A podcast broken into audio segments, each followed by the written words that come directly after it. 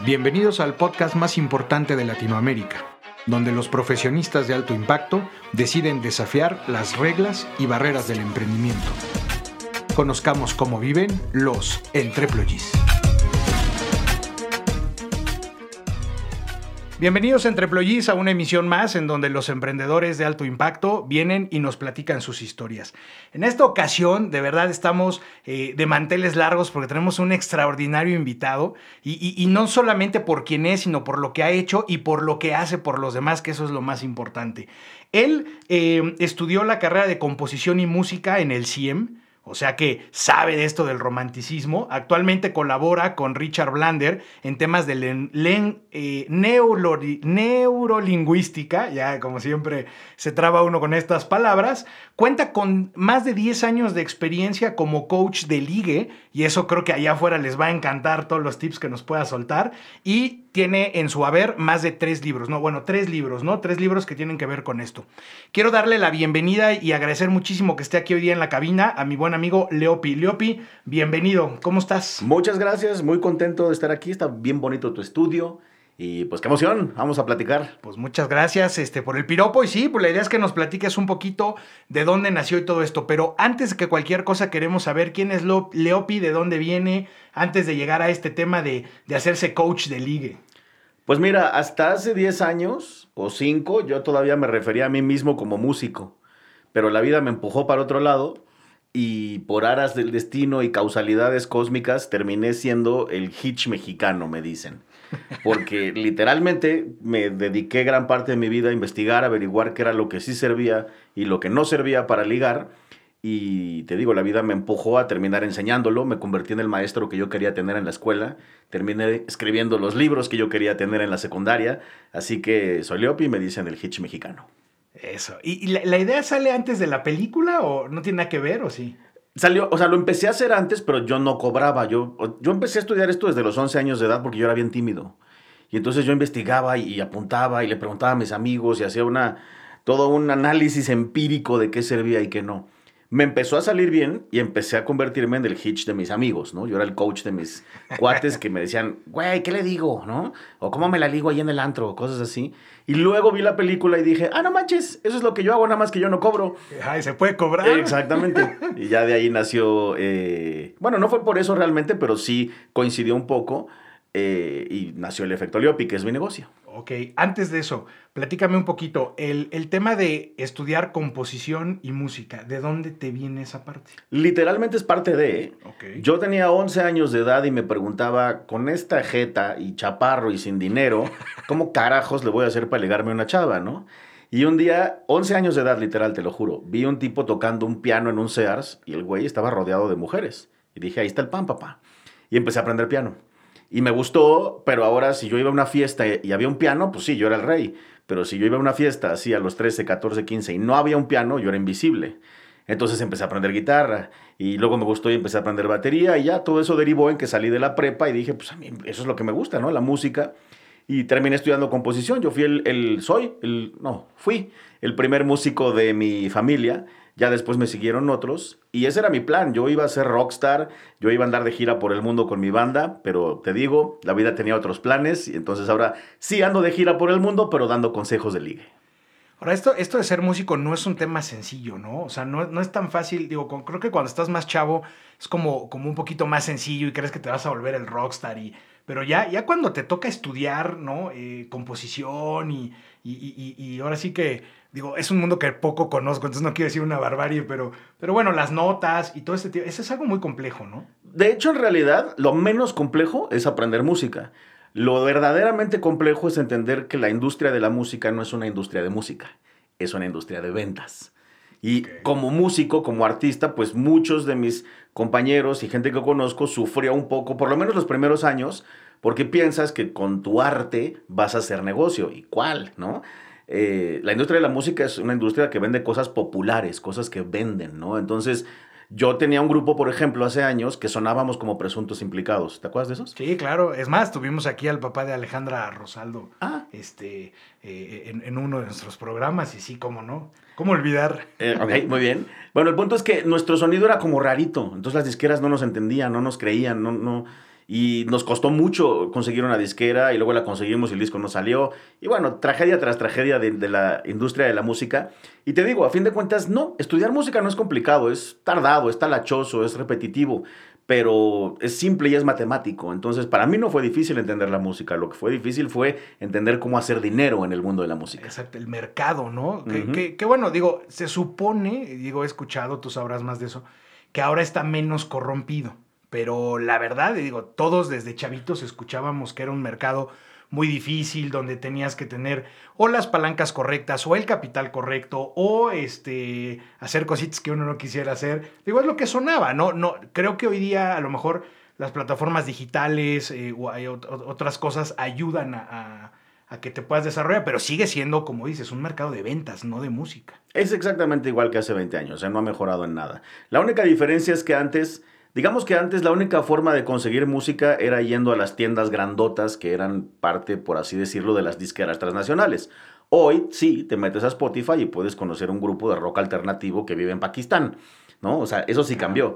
Pero a fin de cuentas, el músculo que hace que un artista se vuelva famoso es el radio, la tele, las entrevistas, las giras. Y ese es músculo patrocinado por el dinero de una disquera transnacional. y las marcas, ¿no? Que le metan lana. Eventualmente. Y ahorita está de moda, ¿no? Me va a subir en tren del mame ahorita que está de moda la serie de Luis Miguel otra vez, eh, ¿no? Esa famosa eh, campaña de sabritas, ¿no? Con, con, Luis Miguel tocando el piano y que sí, pues es un, es un mercado de ventas. Y en la parte de composición, esa es música, pero en la parte de, composición, a ver tú, Leopi, ¿cómo se siente como compositor? ¿Eres más de estilo rockerón, más de estilo libre, romanticón? ¿Cuál es tu estilo? ¿O era? Porque pues ahora ya te dedicas a otra cosa, ¿no? Pues mira, sigo componiendo. Mi, mi estilo preferido sí es el rock. Pero ahí sí tuve yo la, por así decirlo, ventaja de haber estudiado composición. En la escuela de composición, pues era un cuatrimestre música clásica, otro cuatrimestre música contemporánea, otro cuatrimestre pop, ¿no? Entonces, sí, yo puedo componer prácticamente cualquier cosa, pero mi preferida, mi, la que me gusta, la que me prende, sí, es el rock. El rock, sí, sí. Pues, y, y, y, lo comenté porque, pues, el estilo de vestir, ¿no? Este, todo, pues, eh, marca, la pinta, la pinta marca para allá. Y a mí, a mí también, yo soy fan del, del rock, heavy metal, el hard rock, ese tipo de música ah, me, pues me, me, me, gusta mucho. Ok, entonces ahora, pues ya esta parte de la composición, pues me imagino que también te da herramientas, te da tablas para poder hacer lo que haces ahora. Y entonces un día dices, pues ya me cansé de ayudar a mis cuates a que liguen, ¿no? Este, sin cobrar, obviamente. Eh, ahora quiero cobrar yo por hacer esto. ¿Y cómo decides? O sea, ¿cómo brincas? De un mundo que haces por, por gusto, placer y echarle la mano a tus cuates, a algo que digas, puta, pues ahora cómo lo cobro. Pues mira, en realidad era más egoísta el plan, ¿eh? El plan era yo ser mejor, yo ser el nuevo Mauricio Garcés. Este era mi plan. Está bueno. Literal. Por, por, consecuencia terminé dándole consejos a mis amigos, pero ese nunca fue mi plan. Ahora, uno de esos amigos un día me dijo, ¿por qué no escribes un libro? Yo le dije, estás loco, güey, soy músico, ¿qué carajos voy a hacer yo escribiendo un libro? Eh, pero ese amigo da cursos y vende libros en sus cursos y me hizo los, los números de cuántos libros vendía por curso y dije, ay, güey. ¿Cursos de?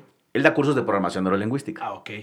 Y yo pensé, bueno, yo podría escribir un libro, sí, de ligue, pero con todos los tintes y cosas de programación neurolingüística que yo utilizo justo en eso, en eso de la conquista. Escribí el libro pensando que iba a vender cinco copias, ¿y cuál? ¿no? Empecé a vender y a vender y a vender. Y en el libro yo puse, eh, si quieres que te dé una asesoría personal o quieres venir a un curso, contáctame. Yo nunca había dado una asesoría personal y nunca había dado un curso, pero lo puse a ver si la chicle pegaba. Y como el libro pegó y me empezaron a invitar al radio y a la tele, de pronto la gente me empezó a llamar a preguntarme cuándo hay curso, cuándo hay asesoría personal, cuánto cuesta. Y ahí fue que empecé a cobrar. Ok. Ahora, es difícil, a ver, platícanos, para alguien que tiene ganas, que, de la gente que nos escucha, que diga, oye, pues yo tengo ganas de escribir un libro de lo que sea. Es difícil acercarse a las, a las, eh, eh, ¿cómo se llama? las editoriales y que te ayuden con eso o no tanto. No, en realidad las editoriales son más simples que las disqueras. Eh, por el simple hecho de que, mira, seguramente ahorita entre Puerto Rico y Colombia debe haber 3 millones de malumitas, ¿no? Intentando mandar demos a disqueras. pero escritores, ¿no? O sea, ¿cuánta gente escribe? Es poca la gente que escribe. Y puede ser un negocio redituable. Entonces, eh, yo literalmente conseguí una editorial en la segunda editorial que visité. Obviamente sí traía yo un buen producto y también traía yo buenas herramientas para persuadir al que me recibió. Pero no es tan complicado. O sea, si. si... te lo ligaste. No, bueno, sí, no, literal, ¿no? O sea, yo sí entré a la cita con él pensando. Yo quiero que la persona que me reciba quede enamorada de mi libro y de mí, porque por una o por otra me firman, ¿no? no te tienes que vender tú. Claro, entonces me hice súper compa del que me firmó, le, le revendí muy bien el libro. Fíjate, se lo vendí tan bien que cuando yo estaba en la junta con él, ya estando hablando de mi libro, me entero que esa editorial era una editorial de libros de computación. Yo no sabía. yo así, madres, viene una, viene una editorial de computación a vender un libro de ligue. Qué, qué burro, ¿no? Pero se lo vendí también, que me habló tres días después para decirme, nos interesa tanto tu libro que vamos a abrir una sección nueva en la editorial de interés general para sacar tu libro. yo así de, oh. Entonces, así fue. le querían poner el Control Alt Supreme del Ligue. Pues no es mala idea, fíjate, está padre ese. No, está, está, está, bueno, digo, pues, no sé, digo, ayudando un poco a la editorial a hacer este tipo de, de, marketing, Eso está interesante. Y te pellizcan mucho el precio. Digo, te pregunto porque, otra vez, hay mucha gente allá afuera que alguien querrá hacer un libro o escribir o algo y, a lo mejor no sabe mucho. ¿Te pellizcan en el... En, en la comisión eh, bastante o no? No, no te pellizcan, te muerde un tiburón, papá. O sea, el libro no es negocio. A menos que seas Paulo Coelho, el libro no va a ser un negocio.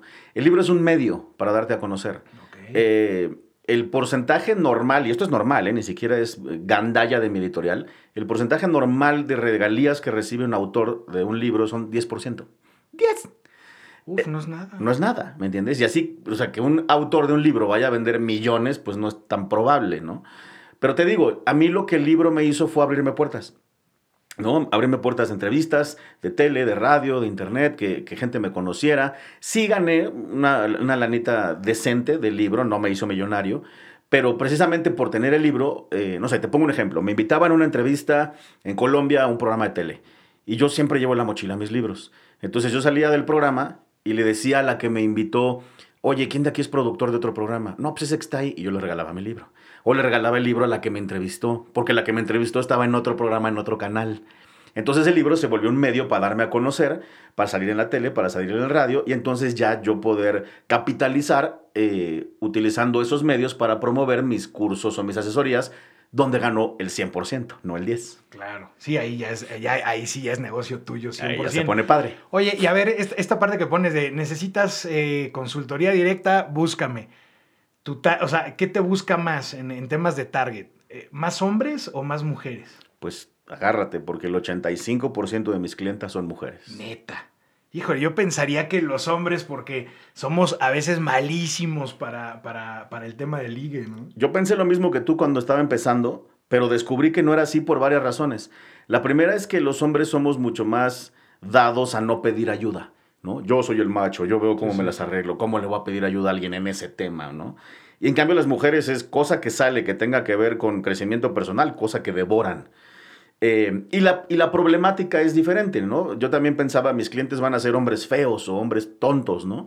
Y ah, tengo pocos hombres como clientes y las mujeres, tengo muchas mujeres muy guapas, pero su problemática tal vez no es ligar, sino es siempre me ligo un patán. O su problemática es los asusto y salen corriendo. O su problemática es cómo hago para que quieran algo más que solo sexo y cosas así. Que aquí la neurolingüística que tú, que tú dominas, creo que ayuda muchísimo a eso, ¿no? El decías, como, eh, esos como perfiles, ¿no? ¿Cómo le hago para ya no ligarme a un patán? Porque digo, conozco gente que lo, que dices de verdad es, es, increíble. Conozco gente que es de cada vez que cambia de pareja, es prácticamente el mismo perfil. O sea, diferente güey, pero el mismo, el mismo perfil. Y ahí tú con la neurolingüística sí ayudas mucho a, ¿qué sería? ¿Reprogramar o programar a la gente? Pues es una combinación de cosas. Y sí, muchas veces podríamos llamarlo reprogramar porque a fin de cuentas los seres humanos somos seres de costumbres. Nos acostumbramos a hacer algo y cuando ya lo damos por hecho, cuando ya se volvió un hábito, dejamos de cuestionar si está bien o está mal, solamente lo hacemos. Entonces sí, me pasa eso que comentas, ¿no? Que me dice una chica, es que siempre me ligo al mismo prototipo de hombre, ¿no? Y entonces le digo, ¿por qué no por una vez en la vida pruebas conocer hombres en un lugar diferente al que siempre conoces hombres? A ver, ¿dónde conoces hombres? No, pues en el antro, en el restaurante, en el bar, en Polanco. Ok, bueno, ¿por qué no pruebas ahora ir a una presentación de un libro en Coyoacán? A ver qué sale de ahí. Es muy probable que te topes un hombre con una realidad muy diferente a la del player que te topas en el... Claro, y la necesidad es diferente. Claro, ¿no? Y entonces ahí es cuando se dan cuenta que realmente no era un problema de que tuvieran algo mal, era un problema de falta de estrategia de búsqueda, ¿no? eso, eso me gustó, eh, fíjate, yo nunca había pensado en que pues, vete a la presentación de un libro o a una galería de arte, ¿no? Sí, a ver, el, el target es diferente, el tipo de personas es totalmente diferente, el ambiente es diferente como dices, el player, ¿no? El, el, el, hombre que llega al antro, pues va ya con el 99% de las ganas de a ver a quién me agarro, ¿no? No, además súmale que, por ejemplo, en un antro, pues las mujeres no son dadas a acercarse a los hombres, el hombre es el que llega. ¿Quién va a ser el hombre que llega? Pues obvio el que se la sabe. ¿Y quién es el que se la sabe? El player. El chico tímido, el chico bueno, el chico decente que no está acostumbrado a andar ligoteando por la vida, no se va a acercar o tal vez ni siquiera va a ir al antro, ¿no? Y tienes toda la razón en lo, que comentas. Eh, es, es, gracioso porque de pronto le digo a mis clientas, bueno, a ver, ¿qué tipo de hombre quieres? Y ya me dice mi clienta, no, pues yo quiero uno que por lo menos tenga mi nivel socioeconómico. Y ok, perfecto. ¿Dónde están esos hombres? Si quieres uno con lana, ¿dónde están los de lana? Y ya me dice ya, ah, pues no sé, pues este. Y le digo, pues a ver, vete un día a un club de golf a desayunar. Ahí hay gente con dinero. Vete al restaurante de moda carísimo de Mazarik. Vete al evento en el club de banqueros. Y luego hay otras que me dicen, no, no, no, yo quiero un bohemio, ¿no? Ok, ¿dónde están los bohemios? Entonces, esas son las estrategias que yo enseño que son lógicas, pero que hacen una diferencia. Sí, que al final, como dices, pues nadie te las comenta, pues tú te, encasillas en, algo muy particular. Órale, eso está súper interesante, ¿eh? A ver, eh, platícanos un poquito más acerca de, eh, de estas clientes que tienes, ¿no? De, del target grande. Eh, ¿qué, cuál es otro, otro de los elementos que son importantes a considerar a la hora de ligar? O sea, que las chicas deben de considerar. Bueno, son muchísimos, pero ahí te van los top, ¿no? A ver, venga. Aunque las mujeres son, por así decirlo, expertas en imagen, ¿no? O sea, se la saben con que el pelo, el maquillaje y demás, muchas veces pecan de inocentes en no pensar como la persona a la que quieren atraer. Entonces, ese es un primer paso que yo le enseño a las mujeres, ¿no? El, lo que te vas a poner o la foto que vas a subir, piensa que va a opinar un hombre si la ve porque a ti te encanta tu foto de tu ojo lleno de filtros, ¿no? Pero a nosotros una foto de tu ojo no nos mueve ni media neurona, ¿no? el dog face, ¿no? Que les encanta hacer. Cosas de esas, ¿no? Exacto. Entonces, eh, otra cosa, por ejemplo, muy común con mis clientes es que le tengan pánico o terror a las redes sociales de ligue.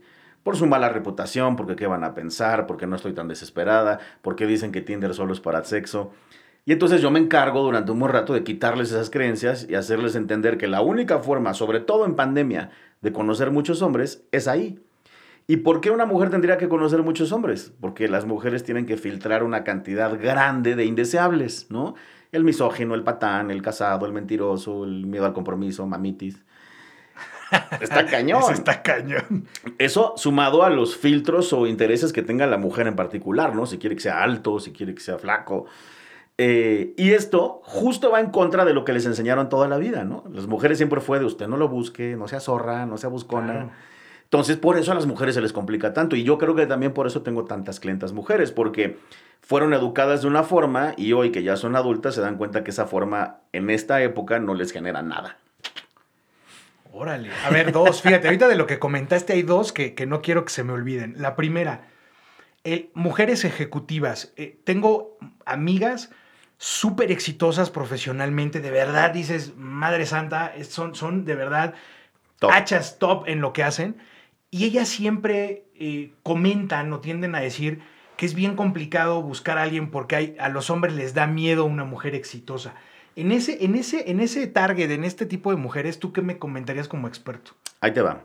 Siempre que le doy este consejo a las mujeres no les cae muy en gracia, sin embargo es un consejo muy útil. Eh, pero fíjate, te voy a contar rápido el, de dónde viene, porque es, es. Los hombres que nacimos feos, pues como estamos chavitos y decimos, puta, estoy feo, ¿cómo le voy a hacer si tengo un amigo bien guapo y ese güey se liga a todas? Entonces los hombres feos buscamos formas de competir. La comedia, el gimnasio, los músicos, el ser muy inteligente, muy gracioso, pero todos, todos pensamos y sabemos que tener éxito o dinero nos va a dar un plus. Y entonces todos los hombres nos pasamos la vida intentando lograr eso, ¿no? Éxito y dinero. Llegas a los 25, a los 30 y sí, ya te va más o menos bien. Pero tu herramienta de ligue es tu éxito y tu dinero. Sales con una chava, quedas de verla en el restaurante. Tú llegas en tu Honda 2015, impecable, pero es un Honda 2015. Y ella llega en un Mercedes-Benz del año. Ay, en la madre. Le gana más que yo. ¿Cómo voy a hacer para ligármela si mi herramienta de ligue era mi lana? O mi, o mi herramienta de ligue era mi puesto, ¿no? Llegas y te sientas con ella a comer. Ah, pues sí, cuéntame de ti. Ah, pues mira, me llamo Juan y soy subgerente de una sucursal de Banorte. ¿Y tú, Mayra, tú qué haces? Ah, yo soy presidenta de compras de American Express. madres. Entonces, mi éxito y mi lana no, no sirven. Te tira todo. Te asusta, sales corriendo, ¿no? Eh, o llegas y esto es más para algunos hombres que se fijan más, pero pues sí, yo he tenido clientas que llegan a la cita conmigo y les echo una barrida y traen 100 mil pesos de cosas. ¿Me entiendes? Bolsa Burberry, zapatos Louboutin, iPhone 12, aretes Toes, bolsa Prada, o sea, entonces dices, si eso es lo que, es lo que usa ella para salir a comer una primera cita, esta mujer no me alcanza, ¿no? Tengo otra clienta, por ejemplo, que me dice, a ver, ve mi Instagram. Y Dubai, Hawái, Rusia, India, Nepal, Argentina, no mames.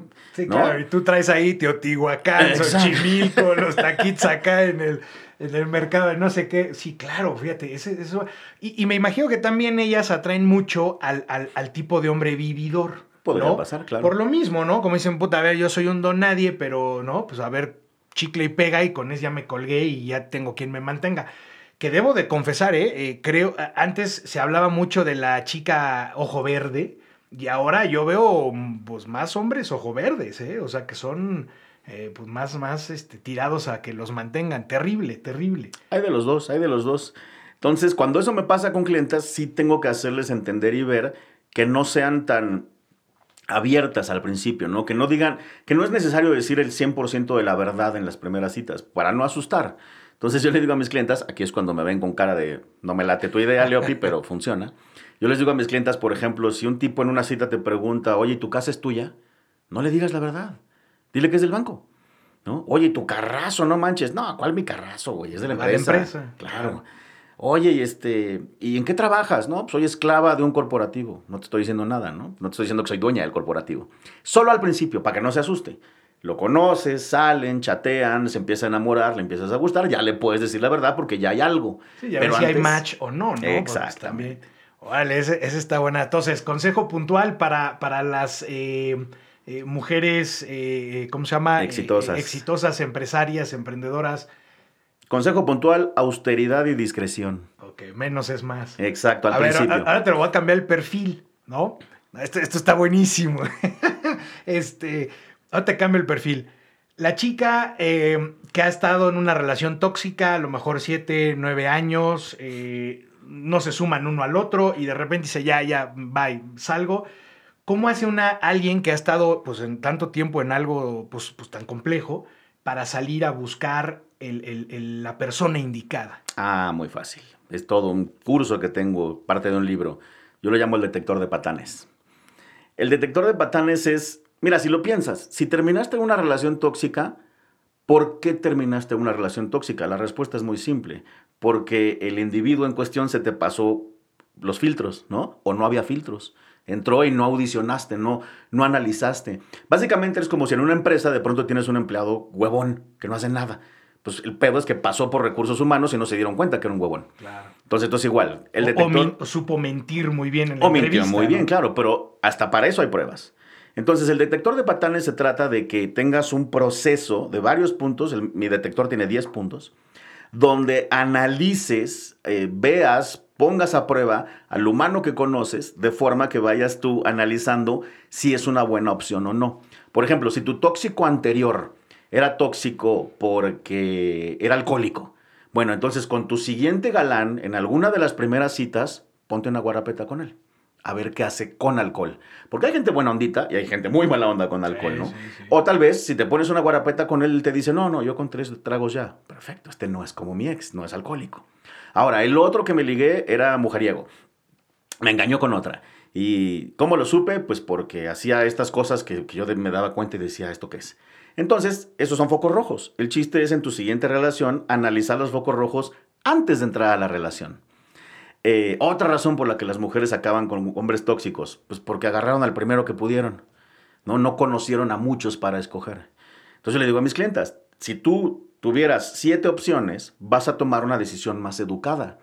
Vas a decir, está Juan, que está guapo, pero no tiene lana. Está Paco, que no está tan guapo, pero está gordo. Está Luis, que está bien guapo, pero no me trata muy bien. Y entonces ya decides más inteligentemente. Y esos apenas son tres puntos de los diez del detector. Y tienes, me imagino, pues tienes que salir a conocer gente nueva, ¿no? Exacto. Digo, yo también he visto casos en los que dices, puta, pues sí, regresó con el fulano, pues es lógico, pues si no sale, no conoce gente nueva, pues ¿cómo le va a hacer? a ver, un buen tip para que salgan a conocer gente nueva? Ah, pues muy fácil. A partir de hoy, eh, tú como mujer vas a hacer dos cosas. La primera, cuando salgas a la calle, no salgas solamente con la agenda mental de a qué vas. Conviertes agenda mental en una doble agenda mental. Ejemplo en castellano, ahora no vas a ir al súper, vas a ir al súper y a ver si conoces a alguien. Ahora no vas a ir a comer con tus amigas, vas a ir a comer con tus amigas y a ver si conoces a alguien. Vas a ir al gimnasio a lo mismo. Y solamente traer esa mentalidad cambia tu perspectiva. Porque si vas al gimnasio solo a hacer ejercicio, lo único que vas a ver son tus pies corriendo en la caminadora. Pero si vas con la mentalidad de a ver si conozco a alguien, pues paras los ojos a ver qué hay. Y si ves algo que te gusta, tal vez le dices que sí te ayuda con un aparato. O si estás en el súper y te gusta a alguien, le dices que te alcance algo que está muy alto. O si, ¿me entiendes? O sea, empiezas a crear posibilidades que de otra forma no hubieras creado solo por no traer esta mentalidad. Sí, ah, digo, puede ser que chicle y pegue, puede ser que no, pero ya tienes posibilidades, cosa que no tenías antes, ¿no? Claro. Eso está buenazo, ¿eh? Ahora, otro perfil, digo, antes de meternos más en temas de... Es que está buenazo esto, nos podemos aventar, digo, pues, tres libros, hay nomás, ¿no? Eh, a ver, para los que somos casados, que seguimos eh, y, confesadamente bien enamorados de nuestra mujer, ¿Qué, qué, cuál es un buen tip para seguir manteniendo viva esa llama, esa chispa? Este, pues, pues habemos varios todavía valientes por ahí. Muy fácil. Lo único que tienes que hacer es hacerte una pregunta todos los días en la mañana. ¿Qué voy a inventar hoy para que mi esposa se enamore más de mí? Esa es la respuesta a tu pregunta. Porque si haces eso, te generas tú solito un ejercicio nuevo de creatividad, ¿no? No, pues no manches, llevo 10 años, güey. Obviamente ya le he dado flores, obviamente ya la he llevado de viaje, obviamente ya le he dicho que está muy guapa. ¿Qué no he hecho? Y entonces eso te fuerza a sentarte a analizar a tu objetivo, ¿no? Porque además tu esposa no es la misma mujer con la que andabas hace 10 años. No, para nada. Ha madurado, ha crecido, cambió de trabajo, ahora tiene un hijo, ahora es otra persona. Entonces lo que tienes que hacer es un análisis de la persona, qué le gusta, qué le mueve, qué le gustaría que pasara, eh, ponernos en sus zapatos y una vez que detectas eso, empiezas a crear ideas. Te pongo un ejemplo. Tal vez nunca le has hecho una fiesta sorpresa a tu mujer y dices, güey, esa es una que nunca he hecho. Perfecto. Su siguiente cumple, a ver, ahorita que se nos distraiga, agarro su agenda, ¿no? Y, o me acuerdo de los nombres de sus amigas y le pido a una que me ayude. Pero el chiste es que su siguiente cumpleaños o algo así, ella llega a la casa y aquí están todas sus amigas, ¿no? Chingón, súper estrellita para Ricardo. Pero bueno, que ya hice esa. ¿Ahora qué hago? Entonces ahí entra otra vez la pregunta, ¿no? ¿Qué, puedo, ¿Qué me puedo inventar hoy? Entonces, bueno, pues sí, tal vez nunca, tal vez nunca le he traído un trío musical, ¿no? Pues entonces es un trío. O la siguiente, ya Aclarando, ¿eh? Trío musical. Exacto. Sí, sí, porque no. No se pongan tan creativos. Sí, sí. o sí, pues depende, ¿no? Pues depende, pero sería más probable que el trío funcione de para tu esposo. Exacto, o sea. ok. ¿Tienes, eh, ¿tienes eh, casadas que, te buscan? Tengo muchísimas clientas casadas. Tengo tantas clientas casadas que este año terminé diseñando un curso nuevo que se llama Matrimology. Y es eso, son herramientas y técnicas que no son comunes y corrientes. No es un curso donde le digo a la gente, para tener una buena relación hay que tener comunicación. Porque pues esa mamada, ¿qué? eso es obvio, ¿no? No, les enseño cosas locas como por ejemplo, yo, le, yo siempre le propongo a mis clientes, cuando empieces una relación, haz un contrato con tu pareja. Hazlo en broma, hazlo divertido, pero literal es un contrato de qué se vale, qué no se vale, derechos, obligaciones, penalizaciones porque así te vas a ahorrar pedos en el futuro. Tal vez nunca te pusiste a pensar si era legal o no dar likes a viejas en Instagram. Y tal vez tú lo estás haciendo porque piensas que no hay pedo y a tu vieja se le está acumulando un vasito de rencor. Pero si en el contrato viene eh, que ella diga, no, no me late que des likes en Instagram, chingón, ya lo sé. Ahora tú me estás pidiendo algo, entonces yo también te voy a pedir algo, ¿no? Porque esto es un contrato. Claro, claro. Y entonces todo el mundo está contento, porque todo el mundo pidió, se negoció todo y todo está papelito habla, ¿no? Eh, Cosas así que son locas, a veces extrañas, pero que funcionan increíblemente porque bien. son disruptivas, o sea, hacen que no salgas de la caja, pienses diferente, hagas cosas diferentes. El resultado, por lo tanto, va a ser totalmente diferente. Entonces, pues fíjate, está interesante. Eso quiere decir que hay muchas mujeres todavía casadas que están buscando pues eh, mantener una buena relación con su marido. Yo pensaría que como estamos ahora con tantos divorcios, lo que estarían pensando, digo, seguro hay alguna malvada o malvado por ahí que te busca con, bueno, sí soy casada, pero quiero seguir ligando, ¿no? Fíjate que también tengo clientas así. Que, pero es gracioso porque muchas de mis clientas que me dicen estoy casada pero ya me quiero ligar a alguien más, el 90% de las veces es porque el marido las orilló a eso. ¿Me entiendes? Ya le caché al güey tres infidelidades, no me trata bien, ya no me toca en la cama, ya me cansé de esperarlo, ya me paré de cabeza, ya me disfrazé de enfermera, llevamos 15 años y yo sí quiero. Entonces ayúdame a ligarme a alguien. Eh, y entonces, bueno, pues, pues sí, el güey la empujó para allá, ¿no? Y el güey es infiel, pues entonces, mija, pues todos coludos o todos rabones. Exactamente. Sí, pues claro, el, de, el desquite. Órale, está buenazo, ¿eh? A ver, este, mi querido Leopi, aquí siempre en Entreployees les preguntamos acerca de las barreras hacia entrar a emprender en, en, cada uno de sus sectores, de sus mercados. ¿Dónde encuentras tú barreras importantes a la hora de hacer lo que tú haces, que es prácticamente coachar, ayudar a la gente en temas de ligue? ¿Cuál es la barrera más grande? Bueno, hay varias. La primera es que la palabra coaching terminó súper satanizada. Puta, yo digo que terminó súper prostituida. Exacto. Es un combo de prostitución y satanización. ¿No? Pero pues no hay otra forma de, describir lo que hago, ¿no? A menos que yo diga mentorías de ligue o clases es como un video de Motley Crue, ¿no? Exactamente, ¿no? Entonces, ese es un, primer impedimento. Porque te digo, me pasa, por ejemplo, que anuncio un curso en Facebook y sí, están las fans de qué padre, ahora sí lo voy a tomar. Pero de pronto aparece el hater de esto del coaching es una mamada, dejen que los psicólogos hagan su trabajo. Tú qué pinche Leopi, ni estudiaste eso, ya sabes, ¿no? Sí, sí, sí. Entonces, es la primera, ¿no? Que hay gente que que piensa que todos los coaches somos iguales o que todo el coaching es igual y realmente no, porque de hecho lo que yo hago no es coaching. Le puse coaching porque es la manera más fácil de explicarlo, ¿no? Pero el coaching tradicional, tu coach no te dice qué hacer. Te ayuda a que tú descubras qué puedes hacer, ¿no? Te ayuda a tú encontrar tu potencial. Pero en mi trabajo, yo te voy a decir qué hacer con puntos y comas. Yo te voy a dictar qué hacer. como un coach deportivo, ¿no? Claro. Cinco más, diez más. Exactamente. Sí, claro. O sea, como ese tipo de coacheo, no como el de eh, eh, te doy información y tú tomas decisiones. Exacto. Esa es la primera. La segunda con la que me topo muy seguido es que la gente piensa que a fuerza las relaciones, el amor tiene que ser algo orgánico y natural, se tiene que dar. Pero es, irónico porque muchas personas que dicen eso es porque en su experiencia les ha ido bien. Pero yo de pronto me topo con mujeres que me dicen, Leopi, tengo 40 y nunca he tenido un novio. No mames, pues entonces claramente no se está dando naturalmente.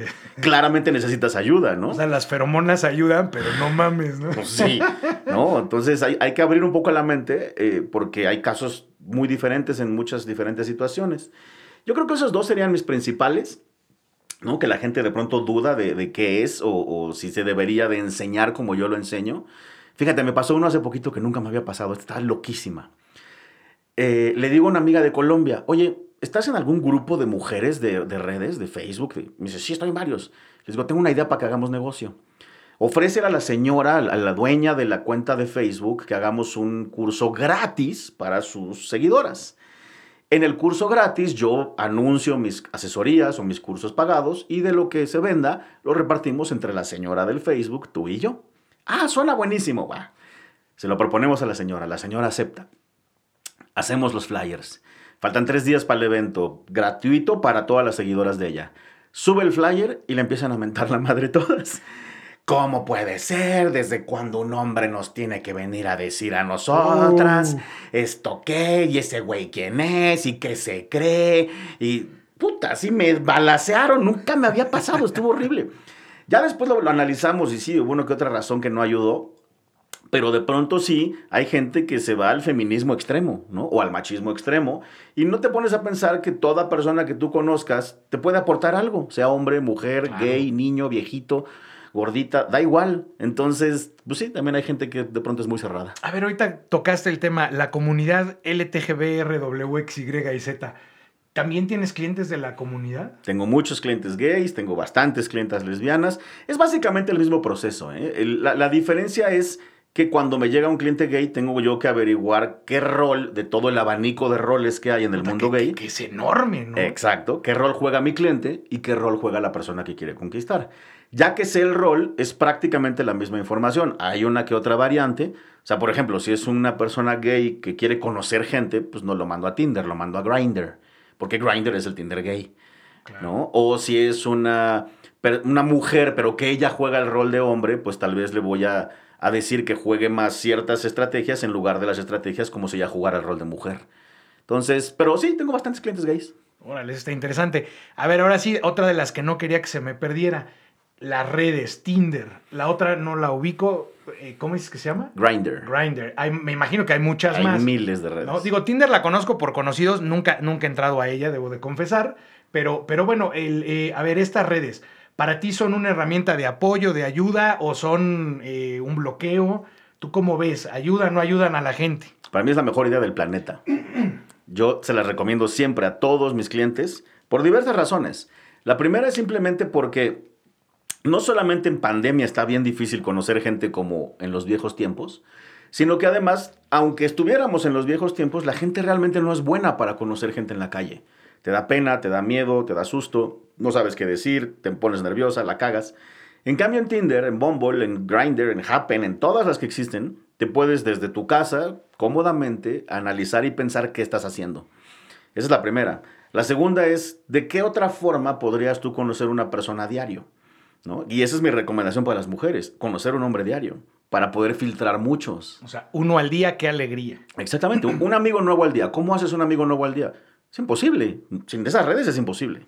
Entonces, una vez más, las redes, Tinder, eh, todas esas dan una ventaja. Otra gran ventaja, yo le enseño a mis clientes, clientas, muchas técnicas raras, nuevas para ellos, que para que les salgan bien hay que practicarlas pues para practicarlas lo ideal es tener humanos nuevos que tal vez no te importan tanto para que no te causen tanta presión. Conejillos de Indias. Pequeños conejillos de Indias. Y entonces ahí queda de pelos Tinder. Porque yo le digo a mis clientas, practica esta estrategia con los Tinderelos que vayas conociendo. Si se da, buenísimo. Si no se da, el que sigue. Fíjate, yo que soy medio, te digo, bien desconocedor de este, de este mundo pensaría que, encontrarías gente muy tóxica o, no sé, como que siento que hay más gente, no mala quiero decir, sino más gente difícil de hacer relación que gente fácil para hacer relación. ¿O estoy equivocado? Estás, estás bien y estás mal. el punto realmente es, es exactamente igual que en el mundo real. O sea, tú puedes ir a una fiesta y conocer al amor de tu vida, o puedes ir a una fiesta y conocer a una vieja que te baje el coche, la casa y a los niños. tóxica tu vida. Tienes las mismas probabilidades. Es más, te podría pasar no en una fiesta, te podría pasar en misa. Sí, sí. Lo mismo pasa con Tinder, ¿no? Tinder, sí, te vas a topar con mucha gente tóxica, te vas a topar con buena gente, pero la gran ventaja de Tinder, y ahí te va una cosa loca que la gente nunca piensa, cuando un hombre es tóxico, en persona es buen mentiroso. Pero cuando un hombre es tóxico y está detrás de un celular, se le olvida la pantalla porque estamos lejos y tiende a ser tóxico más rápido. Por lo tanto, la mujer puede desecharlo sin perder tanto tiempo. Mucho más rápido. El hombre que tú conozcas en Tinder que te diga, me encantas, te quiero meter en la cama hoy, si ese hombre, esa mujer, lo hubiera conocido en una fiesta, ese hombre no le hubiera dicho eso. Le hubiera dicho, ay, claro, está bien padre tu sobrinito. Oye, a ver si vamos a comer a las quecas del centro el lunes, con toda la intención de solo meterla en la cama y dejarla, ¿no? Claro. Pero el hombre en Tinder, pues suelta la sopa rápido. Y entonces yo le digo a mis clientes, es una bendición oculta. Se te vuelves más honesto, sí. por decirlo así. Sí. Órale, eso está buenazo, ¿eh? Entonces, cositas como esas, tips como esos, hay muchísimos que hacen que yo termine siendo casi casi embajador de Tinder, ya me deberían de pagar, porque yo siempre lo recomiendo. Pues, eh, pues, sí, ¿no? Eh, ellos no, no, no dan patrocinio. No lo he buscado, pero ahorita pongo a mi asistente. No es mala idea, ¿eh? no es mala idea. A ver, mi querido Leopi, ¿qué es lo que más disfrutas de ser emprendedor en este, en este sector? Dos cosas. La primera es que yo como buen músico, pues yo estaba acostumbrado a no, no trabajar de 10 a 6 diario, ¿no? Tenía tiempo para mi arte, mi música, mi composición. Eh, y esto de emprender en un negocio como el mío me deja tiempo, ¿no? No, no es de 10 a 6. Sí trabajo un chorro, pero si yo decido que mañana no trabajo, mañana no trabajo. Entonces eso a mí me gusta, tener la libertad de moverme y hacer. Y si me quiero ir mañana a otra ciudad, puedo trabajar desde otra ciudad. Lo otro que me gusta, lo obvio, es un negocio que deja buena plata porque no tengo mucha competencia.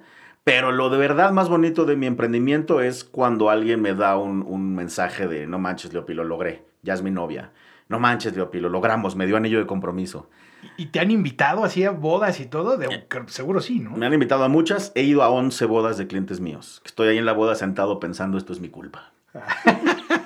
Exacto, ¿no? El arrepentimiento. Eso está buenísimo. Sí. Ahora, la contraparte, ¿qué es lo que menos disfruta Leopi de este negocio?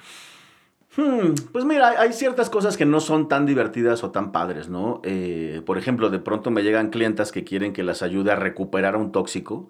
Y pues por más que yo me paro de cabeza para hacerle ver que es mala idea, pues no todas me la compran, ¿no? Y ahí siguen con el güey que les pega o con el güey que las maltrata o cosas así, ¿no? Eso no está chido. Otra cosa que no está tan padre es que, bueno, a fin de cuentas, cuando tú eres el emprendedor, tú eres el dueño, tú eres el mensajero, tú eres el community manager, pues sí es un chorro de horas nalga.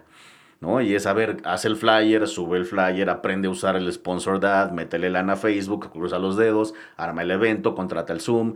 Entonces yo apenas empecé a tener un asistente hace poco, pero antes de eso yo sí me aventaba cuatro, cinco, seis horas al día de ser mi propia secre, ¿no? Que es lo que decimos de los emprendedores, ¿no? Al principio somos todólogos, o sea, eres el de limpieza, el de administración, el de contabilidad, el de marketing, y si no sabes, pues tienes que aprender a hacerlo y cuántas veces no este, caíste en errores de hacerlo mal y bueno, se vuelve complejo hasta que ya por fin el negocio empieza a dar otros, otros atributos.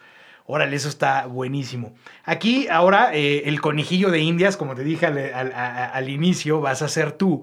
Porque estamos incorporando a Entreployees una nueva sección que se llama Fuck Up Nights.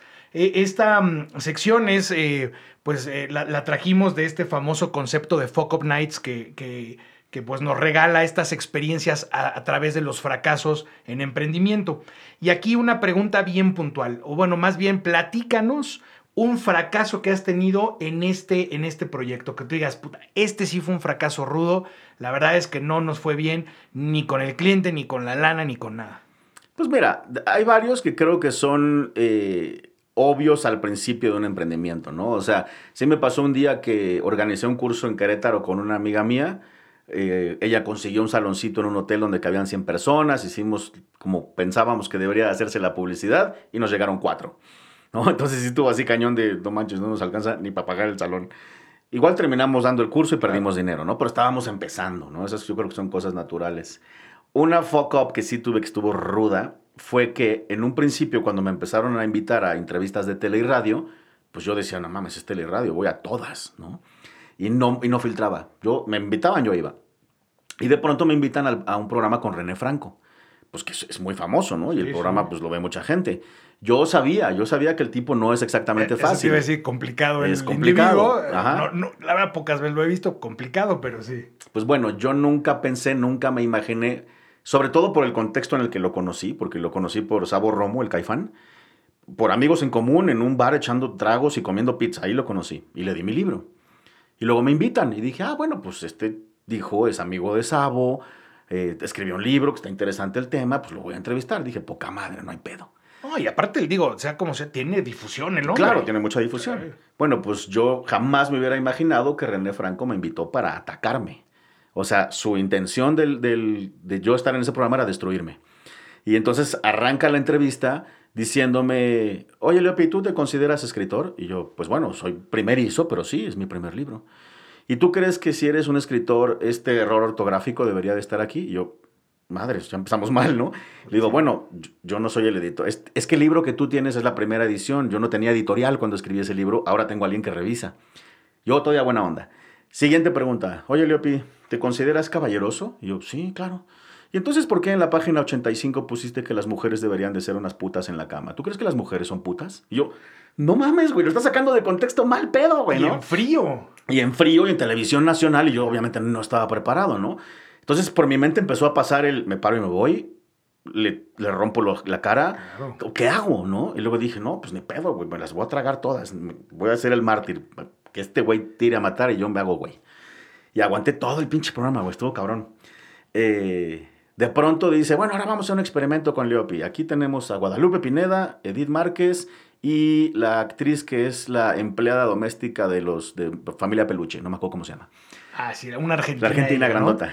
Exacto. Y entonces las pone a las tres sentadas y dice, a ver, Leopilígatelas. Yo, no mames, güey, ¿no? O sea, número uno, Guadalupe Pineda es una señora que está casada. Claro. O sea, qué pedo. podrías faltarle el respeto. Claro, ¿no? Y estamos en televisión nacional. Lo que yo haga tratando de ligarme la va a salir mal. Lo mismo Edith Márquez.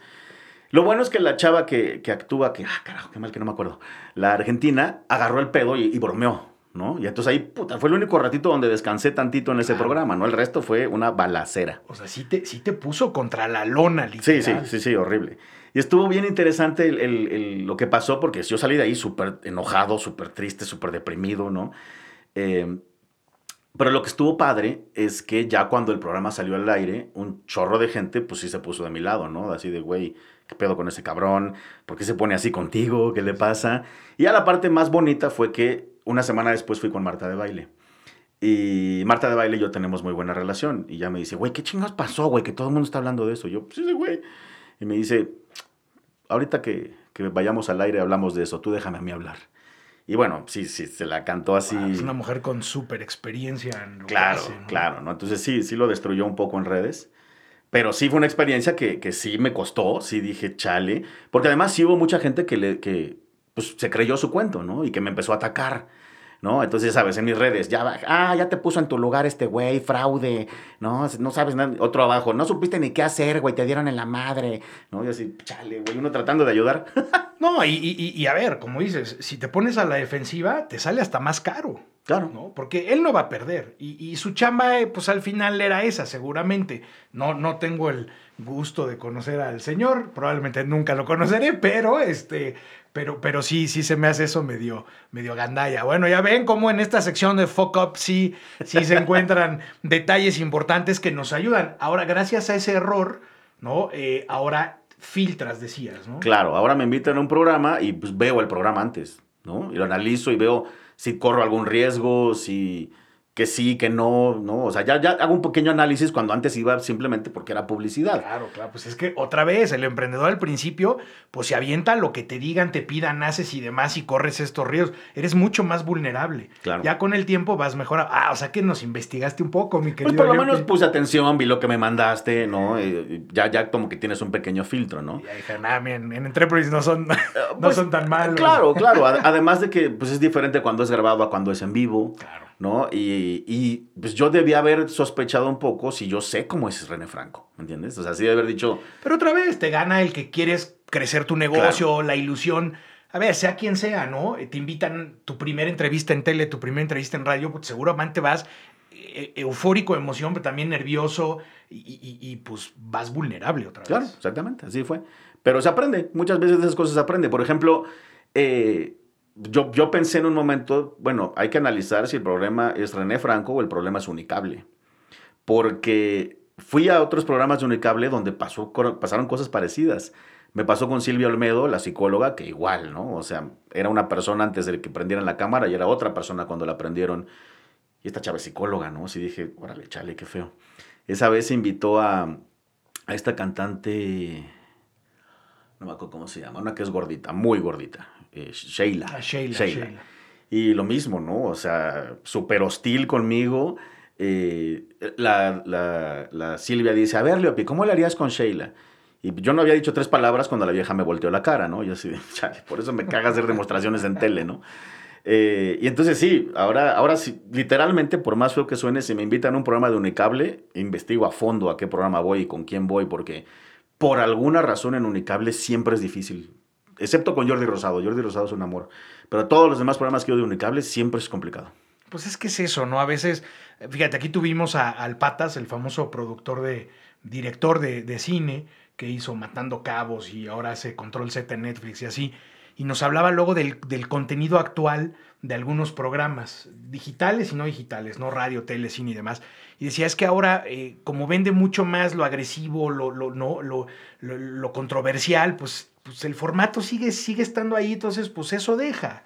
Y no necesariamente quiere decir que, que esta señorita, señora Olmedo o que el Franco sean malas personas, sino pues es el formato que les deja lana y pues es su chamba. Sin embargo, no es lo mejor porque la gente se acostumbra a ese tipo de contenidos que bueno, pues... Eh, aquí nunca, nunca los vamos a tener. Sí, claro. Pero fíjate, hace poquito me, me invitaron con Laura Bozo. Por supuesto que dije que no. Dijo, qué rudece. Dije, no, zafo, güey, paso sin ver. No, Leopi, es que ya cambió. No, ni madre. Puta, ¿qué dijiste? Si, si, si, René Franco y la otra me agandallar, esta me pisa, sí, ¿no? no, no, no, ahí muere, ¿no? qué buena onda. Mi querido Leopi, hábitos. Aquí en Entreplogy siempre preguntamos acerca de hábitos que debe de tener un emprendedor. ¿Cuáles son hábitos que tú consideras que alguien debe de tener eh, a la hora de emprender? Ahí te va, varios. El primero es, yo le dedico una o dos horas al día a, lluvia de ideas.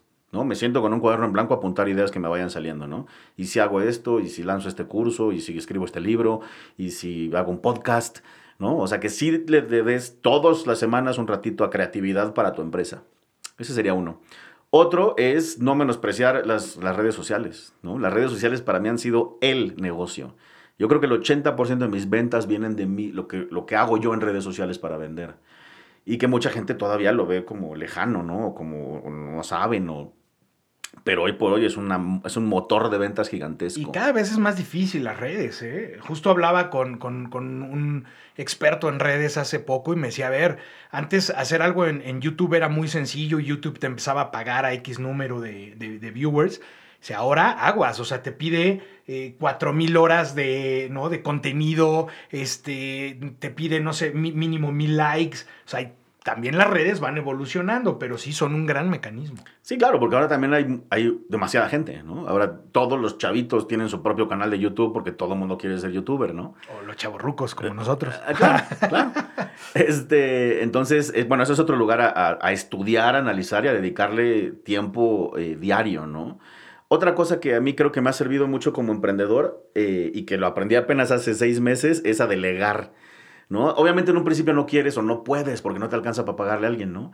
Pero en, en, cuanto empiezas a cambiar tu mente a es mi proyectito y es mi bebé, a ponerlo en es una empresa y requiere empleados, empiezan a pasar cosas, ¿no? Yo ya hasta hace seis meses perdía muchísimo tiempo en talacha, ¿no? Yo editaba mis videos de YouTube, editar cada video me echaba dos horas. Ahora lo hace alguien por mí, ¿no? Eh, yo contestaba todos los mails de fans, ahora los genéricos los contesta mi asistente porque no es necesario, ¿no? Entonces llega el mail de, ¿cuándo hay curso? Pues ya mi asistente sabe qué decir. Ya si el mail es, Leopi, te cuento mi caso a ver si me puedes ayudar, bueno, eso ya lo veo yo. Em, y yo creo que una de las más importantes también sería tiempo, ¿no? O sea, tiempo y paciencia, ¿no? O sea, dedicarle mucho tiempo y saber que como todo emprendimiento, con suerte levanta en cinco meses o tal vez levanta en año y medio. ¿no? Entonces, pues hay que ser paciente y seguir dando pasitos diarios, ¿no? Dedicado, hay que irlo pegado. Fíjate que bien importante lo que dices, ¿eh? De delegar. Yo, en términos empresariales, siempre a la gente que asesoro recomiendo esa parte de, delegar. Y aunque es una palabra sencilla, cuesta muchísimo trabajo, muchísimo. Pues estamos bien mal acostumbrados. O sea, si no lo hago yo, no está bien hecho. Exacto. Y te da miedo que la. Yo siempre le digo, dale la oportunidad a la gente. Mira, te juro que sí te va a meter en broncas. Pues es normal. Pero una vez que te meten broncas, a partir de esa línea, no, hombre, te va a servir como nada. Delegar es bien importante. Sí, sí. Y, a mí me pasó como tú dices, ¿eh? Pues a mí me, soltarlo, hijo, sí sufría y sudaba. Y las primeras cosas que, que hacía mi asistente, ya sabes, le revisaba toda la ortografía, eh, no, clavado, ¿no? Pero ahora ya unos meses después que ya vi que es súper pilas, que tiene buena ortografía, que, que, ya se domina el negocio, ya se vio todos los cursos, ya se leyó todos los libros, ya, ya casi casi puede constar como si fuera yo ahora sí digo, puta, qué bendición tener esta chava, ¿no? Porque si no estaría yo, no estaría aquí, estaría en mi casa mandando mails. Exacto, sería complicado dedicarle a cosas importantes que te ayudan en promoción, en activación, en muchas cosas al negocio. A ver, la pregunta antes de llegar al tema del maratón, que es una de mis secciones favoritas, eh, la pregunta obligada, porque esa ya me la mandaron y me dijeron, pregúntale esto. ¿Leopi se ha enamorado de alguna clienta, sí o no? ¡Ay, chismosos! ¡Metiches! Por supuesto que yo tengo una gran ética profesional, por lo tanto la respuesta es sí. Bueno, es que qué difícil, ¿no? A ver, te dedicas a relaciones eh, interpersonales y de repente llega alguien que hace super match contigo y te está diciendo, estoy buscando algo y te dices, puta, pues aquí estoy, princesa. Exactamente, sí, sí. Por favor, ni te muevas, ¿no? Sí, sí, ya, ya, ¿qué, ¿qué, vas a pedir, no? Actualmente, Leopi, ¿tiene pareja, no tiene pareja, casado, divorciado, soltero, forever alone? ¿En qué ciudad? Ah, ok. no, no, no, ya te voy a contestar con la verdad. Sí, obviamente me ha, pasado que me llegan clientas em, turbo guapas, ¿no? Eh, que sí, pues me pasa por la mente y digo, ay, si me propongo yo, ¿no? Eh, algunas veces se dio, algunas veces no se dio. Tengo tres exnovias que fueron mis novias oficiales que yo las conocí por mi negocio, ¿no? Una tomó un curso eh, y luego empezamos a salir, una tomó una asesoría personal y luego empezamos a salir. O sea, sí he tenido, ya llevo 10, 11 años en esto, ¿no? haciéndolo profesionalmente. Entonces, también se ha convertido sin querer queriendo en una forma mía de conocer mujeres. Claro. ¿No? O sea, pues ¿qué voy a hacer? También soy humano, ¿no? Obviamente no, procuro no romper códigos de ética estándar, ¿no? Sí, o sea, porque mezclarías el negocio con lo personal y se podría, podría ser el debacle del negocio. Claro, no, pero sí, o sea, por ejemplo, no, no voy a echarle los perros para acostarme con una clienta que me contrató para ligarse a alguien más, obviamente, ¿no? Las chavas con las que yo he tenido relaciones que iniciaron como clientas mías se dio orgánicamente, ¿no? Me contratan y me dicen, a ver, quiero que me ayudes a mejorar mis redes Y ya, le ayudo y ya, se acabó el contrato. Y luego, una semana después, empezamos a escribirnos. ¿Qué onda? ¿Cómo viste la noticia del peje? ¿No? Y luego, oye, ¿qué vas a hacer el viernes? Y luego, oye, a ver si un día... Y ya, se da normalito, ¿no? acabas de decir una palabra tremenda, contrato. ¿Tú firmas contrato con tus clientes? Algunos me lo piden y lo tengo. Eh, a los que no me lo piden, por lo menos se los digo, ¿no? O sea, si les digo, mira, si te preocupa algo, firmamos un contrato. Si no te preocupa, de todos modos, tú tranquilo. Lo que tú me cuentes a mí, yo soy una tumba y jamás va a salir de aquí. De hecho, tengo una política que sí le digo a mis clientes muchas veces, que es que si yo veo un cliente mío en la calle, en un centro comercial o algo, acompañado, no lo voy a saludar. Y entonces muchas es muy gracioso porque hay veces que estoy, por ejemplo, no sé, en Parque Delta, me estoy tomando un café y veo que entra por la puerta un cliente mío de la mano de una chava. Y entonces mi cliente va a pensar, si este cabrón me saluda y ella sabe quién es este güey, va a pensar, este güey me ayudó. Como la película. Como la película. Entonces, eh, ¿viste Fight Club? Sí, ¿Te acuerdas cómo, cómo, saludaban así de lejitos, así de... nada más hacían un... Exacto, así. Entonces muchas veces veo a mi cliente y mi cliente me ve y nada más me asiente con la cabeza y eso ya es mi señal de no me saludes, pero ya sé que ahí estás y muchas gracias. Entonces sí, me pasa seguido. No, y es importante porque hablando de emprendimiento, al final es un negocio. Digo, aquí hay mucha relación interpersonal, sin embargo son negocios. Claro. A mí me pasa de repente, hay clientes que me dicen, oye, quiero firmar contigo un NDA por el proyecto que vamos a empezar a, desarrollar. Y digo, pues órale, ¿no? O sea, sí, sí, mucho, ahí lo tengo, ahí si me lo piden, con gusto, ahí está. Obviamente ahí dice que todo lo que me digas es secreto, ahí dice que qué fue lo que contrataste, mis me imagino las cosas que has de escuchar, madre santa. No, bueno. ¿No? Yo digo este, novelas diario.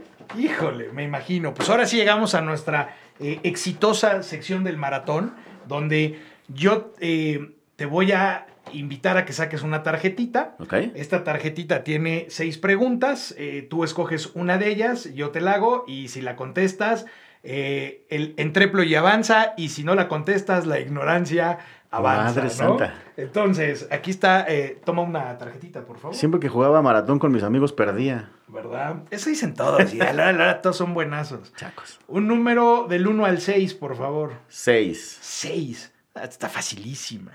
Dice, ya no veo, necesito lentes. nunca paro de repetirlo, pero no me los compro. Em, uy, ¿qué proclamaba la doctrina Monroe? Madre Santa. No tengo la más remota idea. Ay, fíjate, te voy a dar un como tip. A ver, un tip. El expresidente em, Donald Trump, o como dicen por ahí, Trump, ¿no? el este, Trump. El Trump, eh, eh, eh, era muy, proclamaba mucho esta doctrina. Sepa la bola. Te fallo. América para los americanos. Sí, ya la habías escuchado, ahorita que te la dije. Pero bueno, vamos a dar otra oportunidad. Venga, la misma pues, tarjeta. So far voy reprobado. Um, otro número, del 1 al 5 ahora. Uh, tres. Tres. Pregunta individual, ¿eh? está, está, está facilito. Dice, ¿cuáles son las cuatro islas más importantes de las Antillas o sea, las Antillas Mayores. Madre Santa. Esa sí estuvo cañón. Déjame hacer un paréntesis. Los dos temas en la vida a los que les tengo fobia y, los huyo son política y geografía. Eh, geografía lo reprobé todos los años que iba geografía, así que sepa. Pero ahí te va, eh, seguro ya has ido a una de estas eh, islas, ahí te va. Cuba, Puerto Rico, La Española y Jamaica. Ah, pues he ido a Cuba y a Jamaica. y me estoy enterando que son las Antillas. Eh, ¿Verdad? Bueno, una más, una más. Y luego ya, pues viene, eh, tú me vas a hacer una a mí. Porque esto tiene que jugar igual, ¿no? Parejo. Entonces, uno, dos, eh, cuatro o cinco. A ver, dos, pues. Dos. Dice, ¿por qué delito fue condenada Juana de Arco? la santa patrona de Francia, madre santa. Sepa la bola. Pues por hereje, ¿no? Órale. Oye, sí sacaste una tarjeta. Sí, me fue muy mal. ¿eh? Ese estuvo cabrón. la, mayoría sacan bastante frescas y tú sí. Pero a ver, o voy a sacar la mía y tú me haces la pregunta, ¿eh? A ver, escoge una. Ah, vámonos al número. Uno que no has dicho. El número uno. Ok. Además de los nacimientos y fallecimientos, ¿qué determina generalmente los cambios demográficos? Además de nacimientos y fallecimientos, este. Uy, ¿las guerras? No. la migración. La migración. Órale, estaba buena. Chale. ¿Quieres otra? Sí, sí, por favor. No, por favor. Eh, esta fue la 1, ¿no? A ver, échate la 5. Vamos a la 5. Los animales vertebrados se clasifican en cinco grupos. ¿Cuáles son? Los vertebrados. no, bueno, pues eh, huesito ancho, huesito de pollo. No, no tengo ni idea.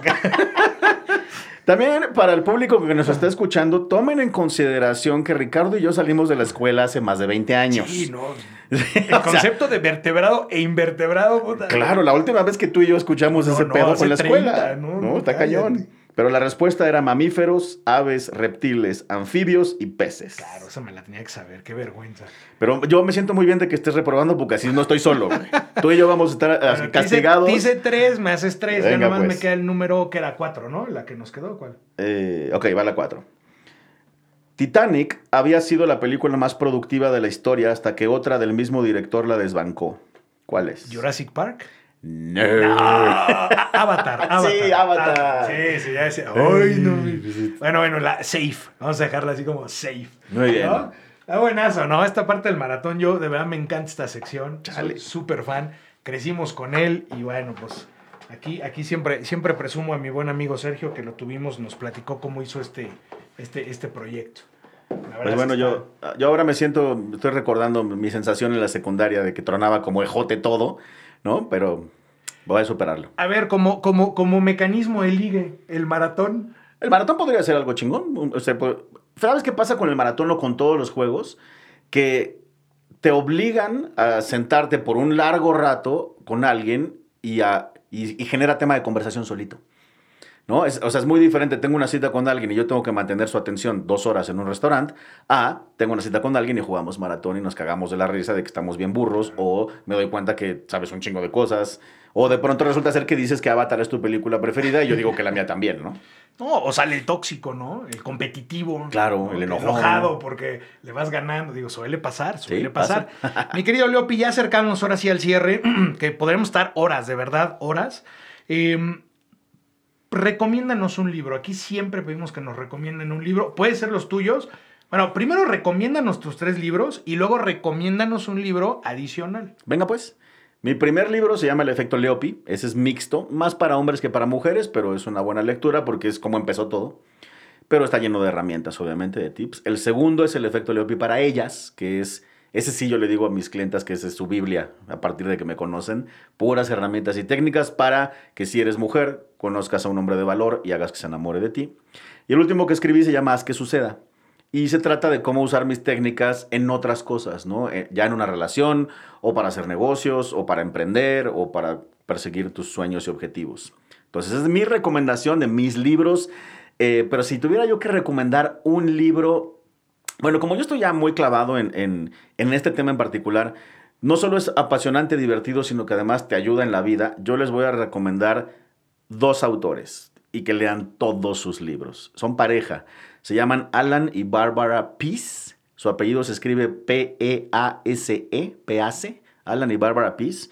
Tienen una serie de libros grande que además ya nada más con los títulos te voy a, te voy a traer tu atención. Eh, ¿por qué los hombres eh, no quieren hablar y las mujeres no pueden leer mapas? Así se llama un libro. Otro libro se llama ¿Por qué los hombres tienen pezones? Otro libro se llama ¿Por qué las mujeres quieren amor y los hombres piden sexo? Otro libro se llama ¿Por qué las mujeres, eh, no sé, por qué las mujeres hablan mucho y los hombres no pueden hilar dos palabras, ¿no? Digo, el último me lo inventé. Pero el punto es que son esos títulos, ¿no? Títulos que dices, ay, güey, sí es cierto, ¿por qué? ¿no? ¿Por qué las mujeres no pueden leer mapas? Tiene una explicación científica. ¿Y por qué los hombres tenemos pezones? Tiene otra explicación científica, porque si lo piensas, nuestros pezones no sirven para nada. ¿Qué chingados hacen ahí? No, y hay unos que los tienen espantosos. Ah, súmale, ¿no? Sirven nada más para que espantes mujeres. Exacto, ¿no? Entonces, léanse los libros de Alan y Barbara Pease, son buenísimos. Órale, eso está, eso está interesante. Ese primero que dijiste, el de, el de por qué los hombres no, no, no, pueden. ¿Por, qué los hombres no quieren hablar? No quieren hablar y, las, mujeres, no, pueden, leer. Suena interesante, ¿eh? Lo voy a buscar, fíjate. Lo voy son buenos. son nunca he leído eso, pero lo voy a buscar. Tu tagline de vida, la frase que hoy día inspira a Leopi. Uy, bueno, la, la que tengo más bien es como para inspirar a la gente, ¿no? Yo siempre le digo a la gente, como al final de mi speech, dame un día de tu vida y yo te voy a dar el resto. A lo que me refiero con eso es que un día de conocimiento, un día de estrategia, un día de salirte de la caja puede hacer que tu vida dé una vuelta de 180 grados, ¿no? Nunca sabes quién te pueda transmitir algo que te vuele la tapa de los sesos y cambie tu vida por completo. Entonces, esa es una frase que a mí me gusta mucho, pero si tuviera que ser una motivadora que no es mía, ah, me gusta mucho una frase de Tony Robbins que dice, if you can't, you must. Que traducido al español es, si crees que no puedes, lo tienes que hacer. Entonces está padre porque también te reta, ¿no? Así de, no, yo no puedo. Ah, como que no, a ver. Te saca. Inténtalo hasta que, hasta que sí puedas, ¿no? Y, va de acuerdo a lo que haces, a lo que te dedicas. Claro, porque sí tengo muchas clientas. Ayer me escribe una clienta, Leopi, estoy en tu curso, pero es que no sé si estoy en el curso correcto, no sé si me va a servir, no sé si debería estar aquí, porque ya tengo 50. Y yo, no mames, ¿qué tiene que tenga 50, güey? Así estuviera 60, te sirve este curso. Ya, yo conozco unas señoras de 50 que dices, Dios, claro. están, pero parecían de 20. Exacto. Y entonces ella trae la creencia limitante de que por su edad no. ¿Y cómo ha cambiado, no? Antes una señora de 50 era una viejita ya. Sí, Y hoy día de verdad ves mujeres guapísimas. Yo tengo cuñadas de 50 que la verdad son, son bastante guapas. O sea, sí, sí, el, el, el, cuidado personal, autoestima, todo este tipo de cosas que son bien importantes. ¿Algo que quieras complementar o que nos quieras platicar ya ahora sí previo al cierre, mi querido Leopi? Bueno, como es mucho de emprendimiento la cosa, eh, hay una cosa que está padre. Yo me acuerdo mucho que una vez, cuando yo tenía mi grupo de rock anterior, estaba un día echándome un drink en un Fridays con el guitarrista. Y estábamos en un Fridays. Y estábamos como deprimidos porque no estaba pasando nada con la banda. Y me dice el guitarrista, güey, es que no sé si deberíamos de seguir porque mi hermano dice que si no la pegaste a los 30, ya no la pegaste. Y yo obviamente debatí, pero se me quedó grabado que esa era la creencia de mi amigo.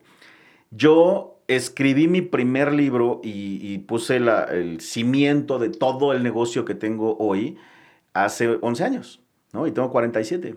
O sea que yo tenía 36 y 37 cuando dije, ¿y si escribo un libro? Y madres, ¿cuándo me iba yo a imaginar que iba a terminar dando cursos en Monte Carlo o en la Patagonia?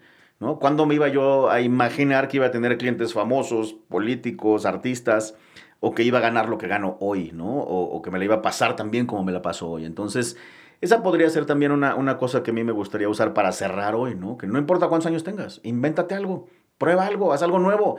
Así tengas 70 años, ábrete un canal de YouTube.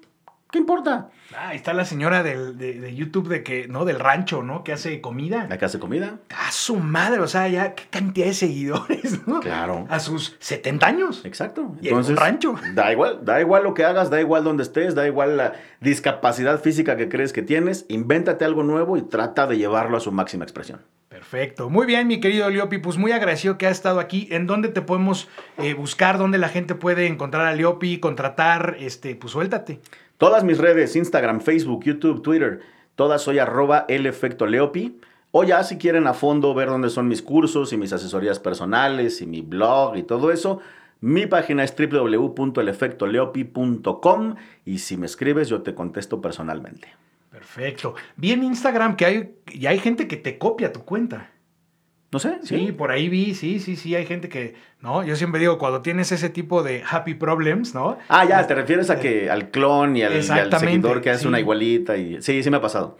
Sí, bueno, pues ahí es cuando dices, mira, ahí vamos bien, vamos bien. Claro, sí, sí, preocúpate si nadie te la copia, ¿no? Los haters también, ¿no? Siempre digo, a ver, cuando alguien te escribe y dices, nah, tú eres uno, no sé digo, vamos bien. Vamos bien, exactamente. Yo siempre les contesto, de verdad, mil gracias. Hoy me hiciste el día. Claro, mientras haya una reacción, algo estás haciendo, algo estás moviendo. Exacto. Si no hay ninguna reacción, hay que analizar si vamos por buen camino. Perfecto, pues yo tengo ahí mucha gente que te voy a mandar porque creo que les necesitas cambiar el mindset. Sí, de hecho, los que nos están escuchando, si tú no me necesitas, de todos modos apunta mis datos porque algún día me vas a necesitar o conoces a alguien que yo le podría ayudar. Que eso es importante.